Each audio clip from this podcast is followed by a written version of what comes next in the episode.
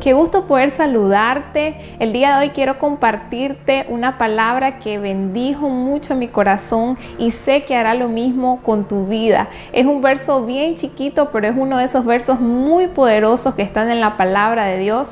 Y este se encuentra en el libro de Juan, el capítulo 3, el verso 1. Dice, antes de la fiesta de la Pascua, sabiendo Jesús que su hora había llegado para que pasase de este mundo al Padre, como había amado a los suyos que estaban en el mundo, los amó hasta el fin.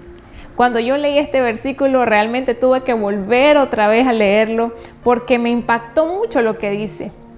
Y te quiero poner un poquito en contexto de lo que está pasando. Jesús estaba próximo a morir, lo iban a entregar, lo iban a crucificar. Y Jesús sabía todo lo que iba a pasar en él, en esos últimos tiempos de su vida. Pero me llama la atención lo que Jesús estaba haciendo antes de morir. Dice que él estaba con sus discípulos y lo que dice es que los amó a todos los que estaban con él. Yo siempre me he preguntado, ¿qué haría yo en mis últimos días de vida.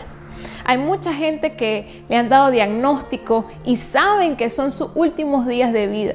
Y generalmente lo que hacen es irse de viaje si su salud se lo permite o hacer cosas que nunca han hecho. Pero todos sus últimos días se centran en ello, en cosas que no pudieron hacer en su vida y que quieren hacer, sueños, anhelos, deseos. Pero Jesús no, todo lo contrario. Dice la Biblia que Él es estaba pensando en sus amigos y que de hecho los amó y los amó hasta el fin. Y eso simplemente quebrantó mi corazón porque Jesús toda su vida lo único que pensaba era en el amor, en amarnos a nosotros. Y otra cosa muy importante que estaba pasando aquí es que Jesús sabía que le iban a traicionar. Y ahí en esa sala, en ese cuarto, estaba quien lo iba a traicionar. Y versos más adelante, si leímos todo el capítulo 13 de Juan, nos damos cuenta que Jesús expone y dice que alguien lo iba a traicionar. Y ese era Judas. Y él ya sabía toda la historia. Sin embargo, así empieza esto. Dice que él amó a todos y los amó hasta el fin.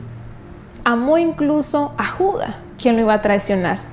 Y yo siempre me he preguntado, Señor, ¿por qué una de las personas más cercanas a ti fue la que te traicionó? ¿Por qué tuvo que ser así? ¿Por qué no pudo ser alguien lejano que ni te conocía? Pero luego me doy cuenta que yo a veces incluso actúo como el mismo Judas. Conozco al Señor y cuántas veces no le fallamos, cuántas veces no le traicionamos. Pero yo te tengo una buena noticia y quiero decirte esto. No importa cómo le falles a Dios y cuánto le traiciones, su amor es incondicional hasta el fin.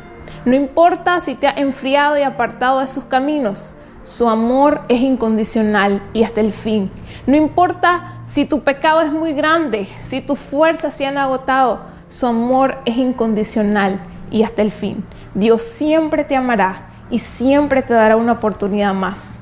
Pero la pregunta es, ¿cómo estás respondiendo a ese amor de Dios?